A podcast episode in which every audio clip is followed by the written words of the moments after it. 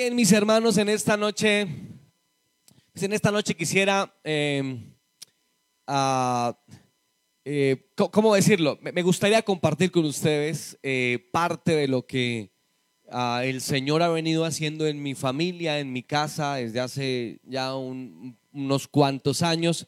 Y muy respetuosamente quisiera compartir con ustedes un poco del testimonio de vida que el Señor nos ha entregado a nosotros. Obviamente usted no vino para escucharlo, eh, eh, escuchar de un hombre, pero sí hemos venido a escuchar de lo que Dios puede hacer en nosotros. Porque como principio básico tenemos que entender que Dios sigue haciendo cosas, ¿verdad que sí? Dios no, no te creó y te abandonó a tu suerte. Dios te creó, te cuida, te sostiene. ¿Cuántos dicen amén? ¿Verdad que sí? Tiene un propósito contigo. Dios no te abandona, ¿verdad? Dios está contigo. Y Dios hace cosas con nosotros. Y quisiera compartir con ustedes, con todo el respeto que me merecen, un poquito, eh, de- lo repito, de mi testimonio. Yo quisiera, de hecho, colocar un título que he querido llamar eh, eh, Tu comienzo, pero su final. Porque ¿Sabes qué? He aprendido que en los comienzos se conoce el hombre de Dios, pero en los finales se conoce el Dios de los hombres. Es decir, eh, estamos aquí comenzando una gran obra, sus pastores están comenzando una gran obra y vemos ahí el talante, la fuerza de hombres de Dios que a pesar de lo que han vivido, continúan adelante. Ahí se ve el tipo de hombres de Dios que tenemos en este lugar. ¿Cuánto damos gloria a Dios por los siervos de Dios de este lugar? Pero les quiero decir otra cosa, pero este es, aquí se ven los hombres, pero en los finales se ve a Dios. Porque al pasar el tiempo, pues vamos a ver lo que Dios va a hacer. Acá se conocen los hombres, pero en los finales se conoce el Dios de los hombres. Tú inicias un camino, pero en el final vas, a ver la gloria de Dios en tu vida. Y de hecho, eso es lo que creo yo que el Señor ha hecho con nosotros. Así que permítanme contarles un poco de mi historia. Les dije ayer, mi nombre es José Dumar Avendaño Forero, soy boyacense, no sé si tengo aquí algún paisano. Ay, Padre Celestial, tengo que orar, orar por boyacenses aquí en la iglesia, pastor. Trae boyacense, Señor, trae boyacense. Bueno, yo soy boyacense, eh, soy el segundo de, tres eh, hermanos, eh, mi hermana mayor y mi hermano menor, por la gracia de Dios. Eh, soy casado, como les comenté ayer, 10 años, gracias al Señor. Tengo dos preciosos hijos. De hecho, mi esposa hace un rato me compartió un video de mi bebé de un año. Él gateaba y a veces daba pasitos. Y me mandó un video diciendo, mira amor, mira amor. Corrió desde como por acá hasta por allá así. Y yo dije, wow, a lo lejos ya mi hijo camina. Eh, y bueno, eh, soy creyente hace un poco más de 20 años por la gracia de Dios. Les cuento que yo nací, y bueno, y aquí quiero eh, eh, eh, presentarles algunas fotografías y contarles un poco acerca de, de mi vida. Nací en, en- lo repito, en Boyacá, y apago las luces solamente para que ustedes tengan una mejor vista. Nacimos algunos así, ¿verdad? Nos recibió la partera, que la partera era mi abuela, gloria a Dios. Allá nací en esa casa. Vamos a ver si la declaramos monumento nacional. Pero ahí está, mire, de adobe, viejita. Ya nacimos con mi hermana mayor. Mi hermano menor sí nació en, Bogotá. eh, de una forma muy humilde. Mi familia es boyacense toda. Mis padres llevan eh, 40 y creo que son 40, venga yo, para no decirles mal, llevan 45 años de casados, llevan. Por aquí hay una foto de ellos. Bueno, esa no es la foto, pero la, que sigue creo, eh, gracias. Eh, ese es mi padre, eh, a la antigua, ¿no? Eh, Botas eh, eh, así con tacón, color café, ¿verdad? Eh, pantalón, bota campana. ¿Alguno de ustedes algunos? Eh, y, y bueno, comenzó la historia, todo, todo matrimonio empieza con una con un deseo de que su vida sea espectacular. Lamentablemente mi familia no fue así, tienen una historia bien complicada.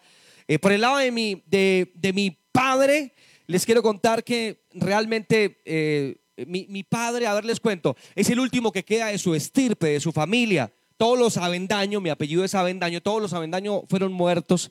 Eh, es decir, si mi padre no hubiera tenido hijos, ahí se hubiera acabado las para final, porque no me quitas, gloria a Dios, el, el- el- el asunto. Bueno, entonces les decía que eh, mi- mis, mis, mis padres recién casados se fueron para el llano, allá en el llano se fueron con un tío mío de nombre Alcides, y de allá del llano, de un lugar que se llama Caño Jabón, fueron expulsados por un grupo al margen de la ley. Mi, mi- tío, por parte de mi querido padre, fue avaliado. De hecho, le pegaron tres tiros acá atrás en su, en su cabeza. Lo encontró mi, mi padre y mi querido tío eh, amarrado a un palo adentro de la selva en el Meta, cerca de Cañojabón. Ya lo encontraron. Tuvieron que hacer un hueco, enterrar allá a mi tío. Y de, del Meta tuvieron, tuvo mi familia con nosotros eh, pequeñitos todavía, devolvernos para Boyacá y eh, allá ocurrió más tragedias. Lamentablemente les cuento que mi familia estuvo marcada por la tragedia y por la muerte. Siempre he pensado que a mi familia la perseguía una especie de espíritu de muerte, de destrucción. Porque el 90% de mi familia fue asesinada eh, de forma violenta, avaliada. Eh, quedamos unos pocos realmente, y lo digo en término irónico, que el diablo quería destruir nuestra familia. De hecho, el diablo quiere destruir a, todas las familias, ¿no? Porque ese es su, su ministerio. Lamentablemente lo hace muy bien, ¿no? Destruye, mata. La Biblia dice que el, eh, que el diablo, el ladrón vino para matar, robar y destruir, pero Jesucristo dijo, yo he venido para que tengan vida y la tengan en abundancia. Gloria a Dios. A nuestra familia la perseguía un espíritu de muerte, de destrucción. Y lo repito, allá mataron a mi tío. Mi, padre tuvo tres hermanos. El tío que les comento que lo mataron de forma violenta. Ahora tuvo dos hermanos, otros dos hermanos. Uno de nombre Neftalí. Él nació con un grave problema eh, de retardo mental. Murió a los 20, 22 años, porque cuando le daban ciertas, ciertas histerias, él se ponía como loco y se golpeaba contra las puertas, las paredes, las columnas. Y en algún momento de darle una crisis, él tomó el filo de una columna y golpeó su cabeza y se abrió la cabeza y murió él mismo de esa manera. Mi otra tía, de nombre Miriam, ella murió a los 42 años en mi casa murió, ella toda la vida tuvo un retardo mental gravísimo, eh, teníamos que cambiarla como se cambia un bebé, darle de comer. De hecho, por acá sí tengo una foto, eh, Jess, ella, si, la alcanzan a ver, ella la miran, tiene su ojito así como caído, la imagen no, se ve tan bien, pero ella se golpeaba todo el tiempo su carita hasta el, hasta el modo que este ojo lo perdió y lo, lo mantenía hinchado, tenía un callo aquí ya en la frente de golpearse y de golpearse así mi tía. A ella le daban hasta siete ataques epilépticos en la noche, ya dormía con nosotros. Para el tiempo que ella murió, yo ya era cristiano, mis padres también. Y recuerdo que nosotros nos levantábamos en la noche a ir a orar por Miriam, porque cuando ella le daba un ataque, un ataque epiléptico, ella se ponía a gritar. Y en la noche le daban hasta 10 ataques epilépticos. Y después de cada ataque gritaba y gritaba y no nos dejaba dormir. Así que yo siempre me levantaba, iba a orar por ella. Ayunamos semanas por ella. Le decíamos, Dios, sánala. O de hecho, le decíamos, o llévatela. Pero mira el sufrimiento que está padeciendo. Y le decíamos al Señor que la sanara porque creemos en un Dios que todavía puede sanar los enfermos, hermano. Desde una gripa hasta un SIDA, a un cáncer, nuestro Dios sigue siendo poderoso. Puede que tu fe a veces flaquee, pero la mano poderosa de Dios continúa fuerte. Nada es imposible para Dios. Ustedes lo pueden creer también.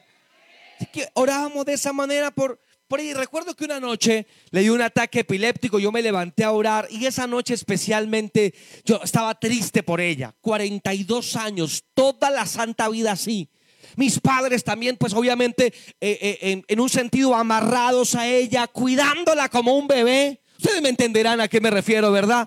Así que ese día yo me levanté como a las 3 de la mañana y yo lloré diciéndole, Dios, glorifícate, haz algo en Miriam. Y mientras oraba por ella, recuerdo que de repente sentí como si hubiera entrado una especie de espíritu de muerte a mi casa. Yo sentí, me callé. Dije, wow, ¿qué estoy sintiendo acá? Por Dios santo. Ella se quedó quieta, callada y no volvió a gritar, lo que era extraño porque ella comúnmente gritaba. Así que la arropé, siguió durmiendo, me fui para mi cama. A las 4 de la mañana tenía que salir de viaje, salí a las 4 de la mañana, como a las 8 de la mañana me llama mi padre y me dice que no sabe dumitar. Le dije, yo sé, se murió Miriam. Me dijo, sí, ¿cómo lo sabía? Porque esta mañana Dios me lo habló o, lo, me lo hizo sentir. Estos eran los hermanos de mi padre muerto uno, asesinado, eh, cruelmente amarrado a un palo en una selva en el meta colombiano. Y los otros dos con problemas psiquiátricos fuertísimos, fuertísimos, mentales. De hecho, queridos hermanos, les confieso que cuando yo iba a tener a mis hijos y mi hermana que tuvo su, hijo, nosotros decíamos, wow, porque la gente nos amenazaba y nos decía, tus hijos van a nacer también con problemas mentales, porque tu papá y la familia de tu padre tenía problemas mentales, pero nosotros decíamos, no, porque Cristo rompe cualquier cadena, cualquier atadura. Nuestro Dios es poderoso y te digo que tengo dos preciosos hijos y están totalmente sanos, porque nuestro Dios rompe las cadenas de las tinieblas. Dios es poderoso. Gloria al nombre de Jesús. Este es por el lado de mi padre, por el lado de mi padre, por el lado de mi madre. Por Dios santo, la tragedia no era menor. Por el lado de mi padre, lamentablemente murieron todos, pero por el lado de mi madre, habían brujos encarcelados, mis tíos, algunos al margen de la ley. Lo voy a decir con todo el respeto. Le contaba al pastor anoche que algunos eran de, un grupo guerrillero y los otros eran del grupo de paramilitares. No podían verse entre ellos porque los dos estaban en grupos totalmente opuestos. La familia, en mi familia todo el mundo andaba armado. Yo recuerdo que cuando yo era pequeño con mi hermana, eh, Johanna, ella, la mayorcita, jugábamos con armas que mi papá tenía en la casa. Mi papá tenía un revólver, lo recuerdo tanto, y un changón recortado. Y tenía las balas por ahí. Nosotros jugábamos con mi hermana a meterle las balas y hacer... A Dios gracias que nunca, hermano, se nos disparó algo como es. Le contaba el pastor, en la noche llegaba a veces gente a mi casa, 10 de la noche, noche, 11 de la noche. Abríamos la puerta, un hombre con un balazo eh, eh, en el brazo o en la pierna. Algunas veces lo vimos de verdad. Porque mi familia andaba en cuentos muy raros. Mi papá estuvo en la cárcel, mis tíos estuvieron en la cárcel. Eran terribles. Un tío mío especialmente. Ahora sí, Jess, si me haces el favor y mostramos las imágenes, la, que sigue. Eh, este es uno de mis tíos. Este que ustedes ven abajo, para los conocedores, saben que es un cultivo de, coca, ¿verdad? Era raspachín. Este otro tío que tengo acá de nombre José, esa fotografía se tomó en la cárcel modelo de Bogotá. Este otro tío, esta era mi familia, hermanos. Mi familia era un caos, por Dios santo. Eh, yo tenía una tía bruja, pero bruja, bruja. No que es una, esa vieja es una bruja, no, era bruja de verdad. Bruja de, de cementerio, bruja de entierro, bruja de serpientes, bruja endemoniada, de esas que hay por ahí de verdad. Pero para anticiparme, porque, porque yo sé que ustedes quieren escuchar ya al final, pero me anticipo, Dios salvó a la bruja esa. Hermano, Dios puede salvar al que quiera porque Él sigue siendo el Dios todopoderoso y está aquí en esta hermosa noche para salvarte también. Ahora, ahora, esta era la familia de mi querida madre también brujos, brujas. La niña que, mostró, que mostramos hace un momento, ella fue una niña que quedó de mi tío asesinado, se perdió junto con su madre y nunca volvimos a saber de ella. Eso hace ¿qué te digo? 30, 30 y tantos años, no sabemos dónde está. Se perdió simplemente con su madre. No nos quiso volver a visitar a ninguno de, nuestras de, de nuestra familia después de que mi tío fue asesinado. Ahora nosotros pasamos de, de, muerte tras muerte, de evento trágico tras de evento trágico. Fueron muchos eventos trágicos los que tuvimos en nuestra familia. Pero te quiero contar que quizás el evento más trágico de todos los que en nuestra familia tuvimos fue uno que ocurrió en Otanche, en Boyacá. Otanche queda en la parte occidental de Boyacá, municipios como Borbur, Muso, Maripí, que son nombrados, ¿no? Ya de pronto si escuchas esos nombres vas a más o menos relacionarlo con el tema de las esmeraldas, ¿verdad? Allá vivía mi familia, nosotros nos fuimos para Otanche y en Otanche nos ocurrió un evento profundamente trágico, mis queridos hermanos. Un 6 eh, de junio, si no estoy mal, de 1988, 17 personas íbamos en una volqueta, iban toda mi familia. Bueno, gran parte de mi familia, mis padres, eh, mi hermanita ese día no quiso ir por alguna razón divina, mis tíos, amigos eh, de la familia, todos nos fuimos en una volqueta. Recuerdo tanto, íbamos de, de, Otancha a Chiquinquirá. Ese era el recorrido que, que quería hacer la volqueta. Recuerdo que íbamos en un plan de familia, en un plan de fin de semana, si no estoy mal era para, para una fecha festiva.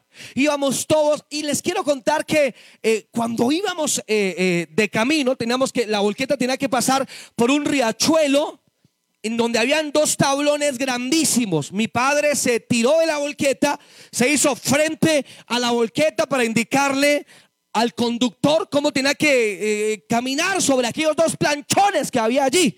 Y cuando estaba en eso, indicándole la volqueta por dónde pasar, yo recuerdo, como si lo fuera ayer, son, son mis recuerdos más antiguos, hermano. Yo tenía cinco años en esa época. Antes de esos cinco años yo no recuerdo casi nada de mi vida. Mis primeros recuerdos son estos que te estoy contando esta noche.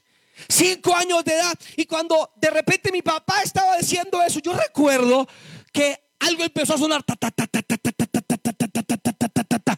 Sonaba en la volqueta como cuando tú tomas un poco de piedras de gravilla con la mano y se la tiras a un metal. Y, y cuando empezó a sonar eso, recuerdo haber visto todos los que íbamos sentados en el platón de la volqueta caer uno tras otro, tras otro, tras otro, tras otro. Lo que quiero contarte es que ese día de 1988, de las 17 personas que íbamos, solamente quedaron cuatro personas vivas. Mi padre, mi madre, una tía y mi persona. Cuatro personas. Todos los demás fueron brutalmente asesinados. Aquel día entendí que hay gente endemoniada hay gente perversa en esta vida, hay gente eh, que, está endemoniada, pero hay otras personas que son víctimas de personas endemoniadas. Es lo que quiere hacer el diablo con nuestra tierra colombiana, ¿verdad? Es lo que quiere hacer el diablo contigo, destruirte, dañarte. Si fuera por el diablo, te tomaría en sus manos y te oprimiría, te tiraría al piso. Oh, pero tenemos un Dios tan poderoso que nos guarda de las obras del diablo. Podrá hacer lo que él quiera, pero tenemos un Dios grande. Oh, levanta tu mano y di gracias gracias Señor. Eres el Dios poderoso que está conmigo. Nosotros no conocíamos a Dios en ese tiempo, hermanos. Estábamos sin Dios y sin ley, como ya les acabé de contar. 17 personas, solamente cuatro vivos. Mi padre, que se había bajado de la volqueta, le, apenas le pegaron un, par de disparos aquí en el hombro eh, que pasaron. Cuando él empezó a escuchar los rafagazos, de unos cinco o seis delincuentes que con armas largas, desde una posición elevada, empezaron a disparar contra los que estaban en la volqueta. Bueno, les quiero contar que las fotografías las, tomé del periódico El Espacio. Los, más antiguos acá se acordarán de ese periódico, ¿no? El Espacio, que no era color como hoy en día, así que algunas imágenes son un poquito oscuras. Eh, eh, pero ya les cuento un poco aquí en las imágenes. Mi padre eh, ha huido de la escena, corrió entre, entre un potrero que había. Él me dice que escuchaba silbar las balas por el oído mientras él corría. Y él corría como para una montaña y él dice que tenía una camisa roja. Ese día se la ha quitado para que no le dieran al blanco y subió hasta una parte de arriba y desde arriba, desde la montaña, cuando ya no lo podían hacer nada, miraba la volqueta en donde estaba su esposa, su hijo, es decir, yo y toda su familia, como humeaba y desde arriba miraba la volqueta. Mi padre con ojos vidriosos me dice, mi hijo, ese día yo decidí volverme malo.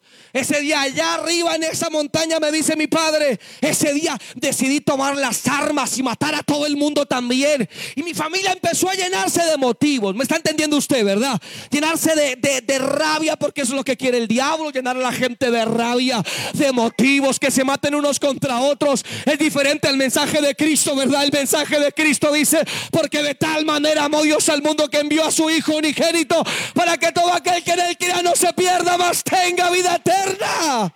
Oh, gloria al nombre de Jesús.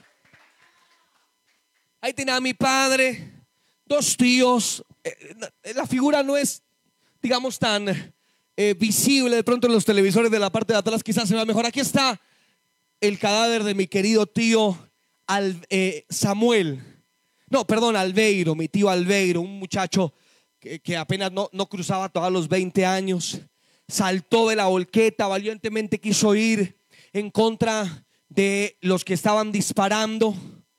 Ese día alcanzó a tomar uno con su arma, pero vino otro y lo ha rematado. Yo me acuerdo que cuando pasó toda la escena, yo traté de ir a llevarle agua un poco del riachuelo, justamente del que les cuento, a la boca de mi tío Albeiro que clamaba por agua mientras agonizaba mi tío Albeiro allí. Era algo realmente cruel. Mis tíos, mis dos tíos, Samuel y Albeiro, fueron masacrados aquel día. Pero eh, les quiero contar también que después de que hubo esa ráfaga de disparos, fueron tan crueles que tiraron una granada dentro del platón de la volqueta, una granada. Dentro de la volqueta iban, dentro de nuestros amigos que iban, iba una profesora de una escuela rural ahí de la vereda que se llamaba Cormal, con sus dos pequeñitas. Yo lo recuerdo, hermanos, te la granada. Yo estaba acostado de manera que la granada, al hacer la explosión en forma de, de, de V, al hacer explosión así, lo voy a decir con todo respeto, pero con toda sinceridad, le ha quitado la parte de arriba de la cabeza a la profesora. Recuerdo la imagen, yo estaba a este lado, ella estaba a ese lado y la vi sin cabeza allí porque la granada le ha quitado la cabeza y a sus dos pequeñas hijas que tenían por ahí unos ocho años o nueve en aquellos tiempos. El esposo de mi tía, don Carlos, estaba en la parte de atrás de la volqueta. Recuerdo que después de haber disparado y todos estábamos allí, eh, eh, eh, recuerdo que entre todos esos disparos mi madre estaba al lado de mí. Y cuando empezaron a escucharse los disparos, mi madre se echó encima mío, se tiró encima mío. Y me dijo, cállese, cállese, cállese, hágase el muerto. Y recuerdo que empecé a sentir mojado mi rostro, mi cuerpo, era la sangre de todos los que estaban al, lado, hermano. Fue una carnicería, pedazos de carne, pedazos de ropa, de sangre. Tú pisabas la volqueta y la sangre podía estar un centímetro o dos del piso. Eran 17 personas siendo avaliadas, granadas cayendo. Fue algo aterrador, algo monstruoso. Porque es lo que hace el diablo. El diablo vino para matar, robar destruirte, lo recuerdo. Él no quiere ayudarte, Él quiere maldecirte, Él quiere destruir tu vida, todo lo que tú eres. Pero qué bueno que has venido esta noche, porque en Dios hay respuesta, mientras en el diablo hay destrucción. En Dios hay ayuda, en Dios hay victoria. Aleluya. Gloria al nombre de Jesús. Mientras esas balas corrían, recuerdo que mi madre empezó a llorar, se quejó. ¡Ay! A mi madre le han pegado una ráfaga de disparos, hermanos. Desde la espalda hasta el muslo. Ya tiene una cicatriz enorme, enorme. Desde más o menos esta parte hasta poco detrás de, la rodilla, por el muslo, por la parte de atrás.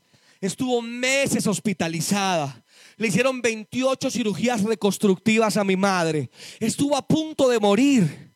Y cuando le pegaron, entonces ya no me hablaba más, pero justo su boca ella estaba a punto de desmayarse, pero justo su boca quedó encima de mi oreja como por un acto divino, hermanos. Un acto divino. Yo, yo veo a Dios. Mire, entre toda esta sangre que les estoy contando, yo veo a un Dios bueno, un Dios que, hermano, a pesar de que el diablo te quiera destruir, yo veo la misericordia de Dios, la gracia de Dios. La boca ha quedado, la boca de mi madre quedó sobre mi oído.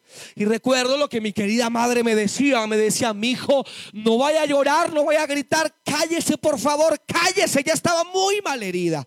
Mientras me decía eso, pa, justo una bala me golpeó mi pierna, mi rodilla. De hecho, yo camino, yo corro, yo juego fútbol, yo hago de todo, hermano. Yo salto, yo brinco. Pero me han pegado un balazo de, de, de, de un arma larga en la rodilla. Y cuando mi mamá me vio herido, me decía, mi hijo, cállese, por favor. Y sabes, yo veo ahí la obra de Dios. Porque dile a un niño de cinco años con un dolor de un balazo en una pierna que no llore te aseguro que no te va a hacer caso. El niño por naturaleza va a llorar. Pero recuerdo que mi madre me dijo, no llore porque nos matan. Así que yo no lloré. Y tiré un balazo en la rodilla.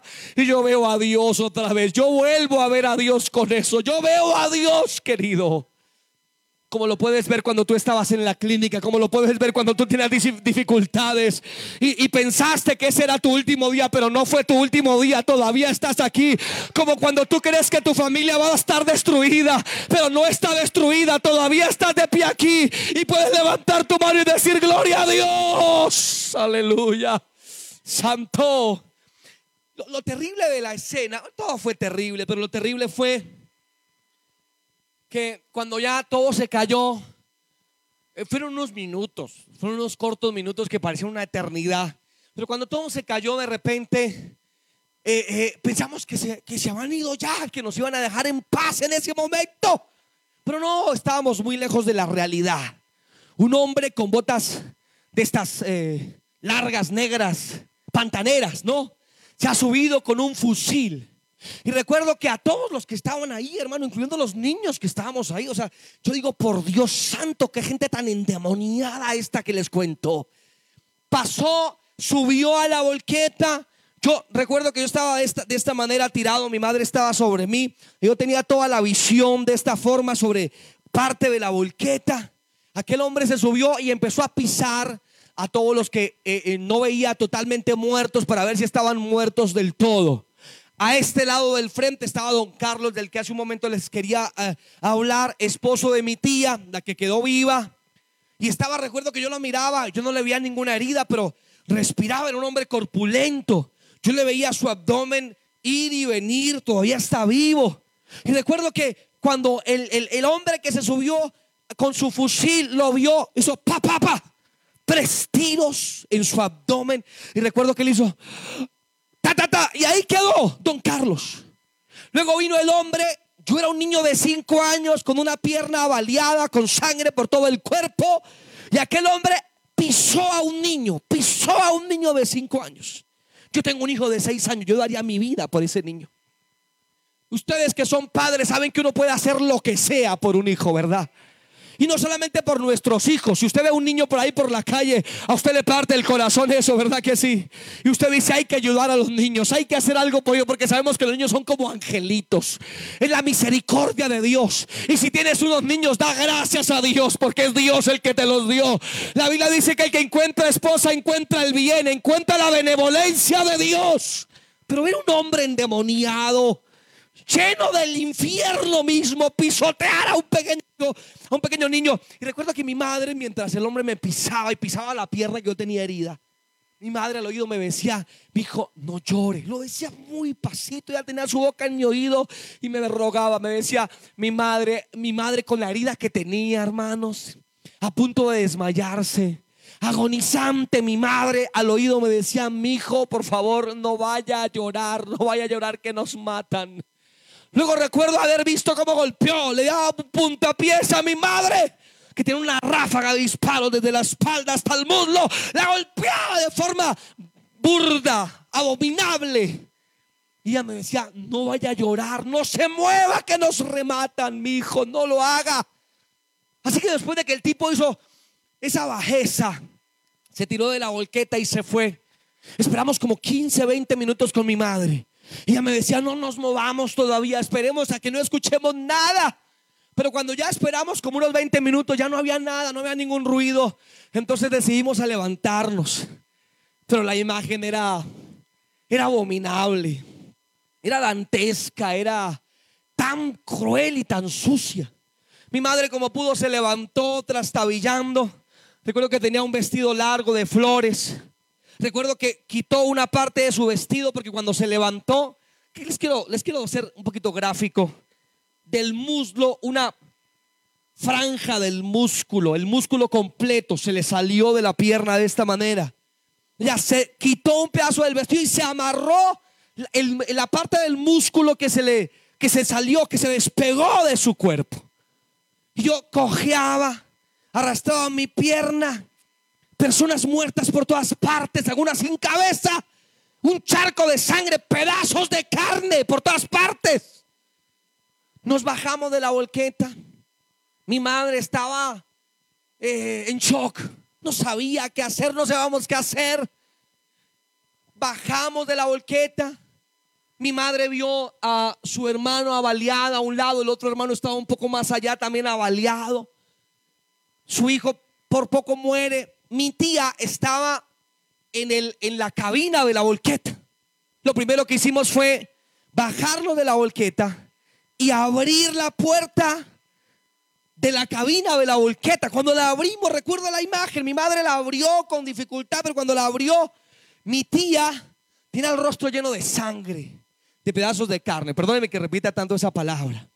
Se fue para un lado, mi madre la detuvo, pero cuando abrió, yo recuerdo cómo vi caer sangre con trozos de la cabina.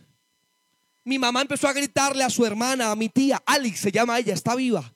La golpeaba en el rostro y gritaba, Alice, Alice, Alice, le gritaba al oído. De repente Alice se despertó. Cuando despertó, de repente metió su mano de debajo de la silla porque ella tenía una hija de año y seis meses. En el momento que empezó la balacera, ella ha metido la niña debajo del asiento aspirando que ella se quedara calladita ahí y no fuera asesinada por los verdugos. Tenemos una foto, de hecho, de la niña. no sé si la puedes pasar. Estas son fotografías más de la volqueta hasta donde está la niña. eh, de año y seis meses, una preciosa, hermosa niña. Un poquito más adelante, Jess, hazme el favor. Un poco más adelante, son imágenes de la volqueta, un poco más adelante. Gracias, un poco más adelante. Más adelante, por favor. Esta es la niña. Año y medio, una preciosa niña, hermosa. Les quiero contar que los niños a esa edad son especialmente lindos, son especialmente bellos.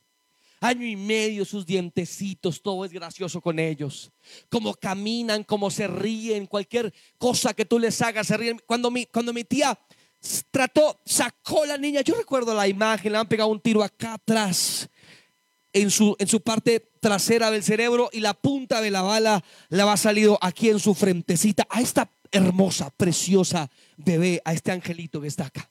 Ella volvió a desmayarse otra vez. El conductor le habían roto la cabeza, perdón, me habían cabellos y carne pegados en la parte de arriba de, la, de la cabina. Era una carnicería completa. Y entonces mi madre estaba ahí, también se desmayó. Yo quedé solo por un momento, mi madre desmayada, mi tía desmayada. Así que yo recuerdo que mi madre antes de desmayarse me dijo, escóndase porque en cualquier momento otra vez llegan. Yo me he ido para detrás de la volqueta, busqué con mi mirada en dónde esconderme y entonces me escondí detrás de la, de la pacha, de atrás de la volqueta, de la llanta de atrás y allí me acorruqué. Porque temíamos que volvían los verdugos a rematarnos. Y sabes qué te digo, hoy que lo recuerdo, yo vuelvo a ver la mano de Dios. Yo vuelvo a ver la mano de Dios. Yo vuelvo a ver al Dios de los cielos. En medio de la sangre y de la muerte y de la destrucción, vuelvo a ver la luz, aquella luz. Aleluya, de Cristo. Pero no fue la única tragedia. Aquel día todo fue simplemente muerte un no llores, carne por todas partes. Como a la media hora llegó el ejército, recuerdo haber visto soldados llorando, impotentes, maldiciendo al aire, gritando. Recuerdo haber soldados, gente valiente, hermano, lo recuerdo, indignados. Algunos los, los vi corriendo entre la loma gritándoles a aquellos verdugos diciéndole, vengan ahora sí enfréntenos a nosotros. Cobardes gritaban aquellos hombres. Mi padre, mientras todo esto ocurría, fue a Chiquinquirá, corriendo, llegó allá, trajo una ambulancia que entre otras cosas venía sin frenos. Y salvaron a cuatro personas. Pero la tragedia continuó porque mi familia se volvió peor después de eso. Recuerdo a mi padre con armas, mi padre luego de eso estuvo en la cárcel. Los tíos que no fueron, también estuvieron encarcelados. Mi familia se destruyó. Algo cambió en mi familia. Porque te vuelvo a decir, hay gente endemoniada, pero hay gente víctima de otra gente endemoniada. Y tú puedes decir, mi familia está mal, mis hijos están mal, pero no es mi culpa. Y te quiero, te quiero decir que te entiendo, eso era mi familia. Destruida totalmente. La tragedia continuó, mi familia, los pocos que quedaron vivos se siguió segregando. Especialmente un tío mío de nombre Euclides. Te cuento que Euclides ah, entró a brujería, entró a otro grupo al margen de la ley, se volvió prácticamente un, un sicario. Muchas veces en mi adolescencia lo vi empuñando un arma y, y tiroteando a otras personas. Lamentablemente vi tantas cosas. Los que quedaron vivos de mi familia se volvieron tan violentos. Perdón, les cuento una escena para que ustedes sepan cómo era mi familia antes de conocer al Señor.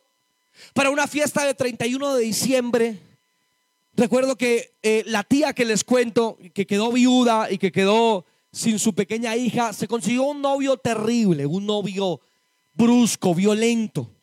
Para una fiesta del 31 de diciembre, mi tía estuvo bailando con X persona al novio de mi tía le dieron celos.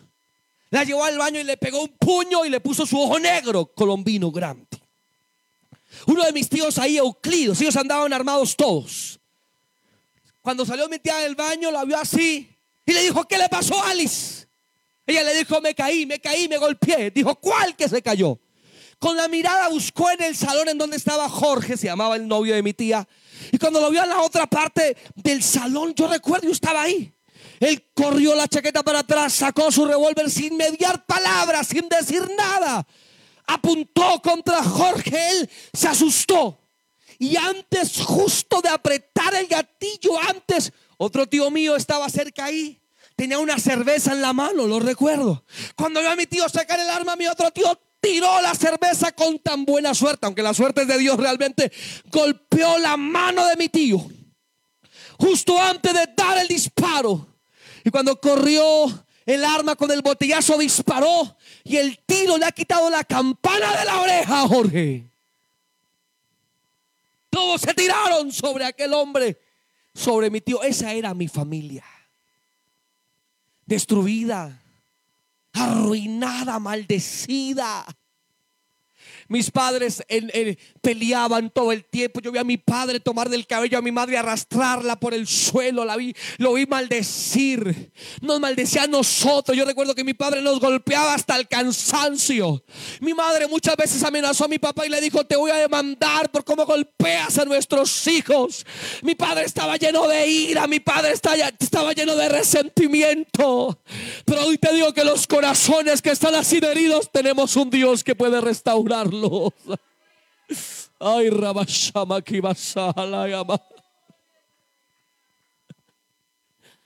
Yo nunca vi a mi padre llorar, ¿sabes? La última tragedia, que tengo mucho que contar, pero no quiero ser gravoso. La última tragedia de mi familia fue la de mi abuela, por parte de mi papá. Era la única persona que él tenía en su estirpe de forma ascendente, no había nadie más, todos habían muerto mi abuela paterna era la luz de los ojos de mi padre. Vivía en el Buenavista, Boyacá, en una vereda que se llama Chichipí. A unos 20 minutos de la carretera por un camino de trocha. No subía carro en ese tiempo allá. Le robaron a mi abuela que vivía sola en la finca una silla de un caballo. En la zona en ese tiempo, especialmente a quien robaba lo mataban. Así que el ladrón, para no ser eh, acusado por mi abuela, de manera que se expande y es profundamente peligrosa. A mi abuela le han pegado un disparo de esta arma en toda la sien con muy buena puntería aquel malvado.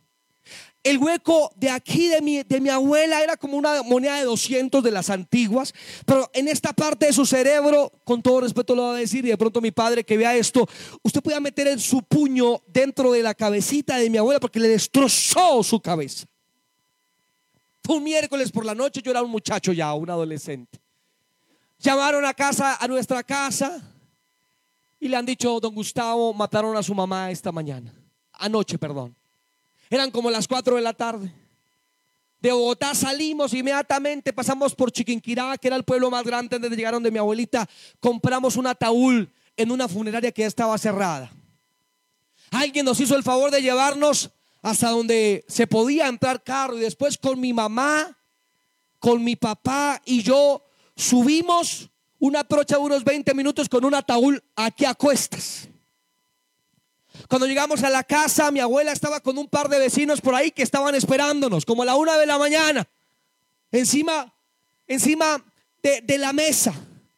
Con mi madre tomamos a mi abuela, le lavamos eh, su carita, la vestimos, se la pusimos dentro del féretro, tratando de que su cabecita destruida no sea que marcó mi corazón para siempre. Mi padre encima del cadáver de su madre amada era la luz de su vida. Y mi padre tenía un arma y la ponía en su rostro de esta manera. Y mi padre no lloraba, no tenía lágrimas en sus ojos. Estaba totalmente atado por, el, por la ira, por la venganza. Y sin soltar ni una sola lágrima, mi padre le decía a mi abuela, te voy a vengar, tranquila, que esto no se queda así. Para mi familia, queridos, no había esperanza. Vivíamos tan horrible, era una situación tan fea. Estábamos en la miseria económica, en la destrucción, en la destrucción total de mi familia. ¿Sabes cuándo paró todo esto? Cuando alguien vino a mi padre y le dijo, óyeme, no sufras más. Te tengo alguien que te puede ayudar. Hay esperanza para tu causa. Puedes estar en la peor miseria, le dijeron a mi padre. Pero ¿sabes qué? Le dijeron, hay alguien que se interesa por ti. Mi papá decía, por nosotros nadie se interesa. Somos una familia destruida, no hay, no hay aspiración de nada para nosotros. Estamos en la ruina. Nos, estaba enfermo mi padre, estaba a punto de divorciarse de mi madre. Yo recuerdo el primer día que convencieron a mi papá de ir a una iglesia. El pastor Rey, queridos hermanos, el pastor Rey fue en donde fue mi padre al culto. Fuimos un, domingo en la mañana a una a Jesús. Mi padre ese día cambió, había algo diferente en él.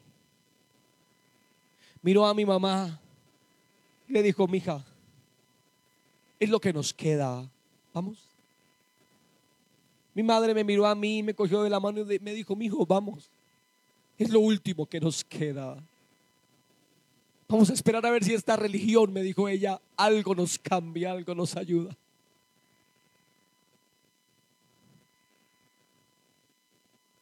Recuerdo haber visto a mi papá, a mi mamá caminando hacia la plataforma.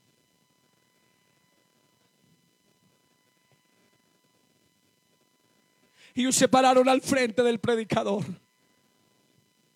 El predicador conocía a mi padre y le dijo, don Gustavo, acepta a Jesús, acéptalo, acéptalo. Mi padre, que era un hombre corajudo, jamás vi llorar a mi padre, nunca, nunca, ni con la muerte de su madre. Él dijo, sí, yo quiero que algo cambie en mi vida. Y mi padre oró de la forma más sincera que yo puedo recordar. Y aquella mañana dominical, por primera vez en mi vida, por primera vez en mi vida, vi a mi padre llorando. No lloró con la muerte de su madre, pero lloró cuando entregó a Jesús su corazón, a Jesús su corazón. Aleluya. Tendría mucho que contarte, pero solamente quiero decirte, mis padres son pastores hoy en día. Por la gracia de Dios, también ocupa un púlpito. El tío que vieron ustedes con un arma por ahí es pastor en el llano. El otro tío que ustedes vieron por ahí que estaba en la cárcel modelo de Bogotá es líder de caballeros en la iglesia en donde se congrega. Mis primos, todos ellos, mis primos, el 95% de mi familia, ¿qué digo yo 95? El 99% de mi familia hoy son cristianos, hoy son siervos de Dios. Y todo empezó un día que entregaron su vida a Jesucristo, todo empezó con una oración, todo empezó cuando ellos se rindieron al Señor. Yo te quiero pedir que cierres tus ojos un momento, por favor.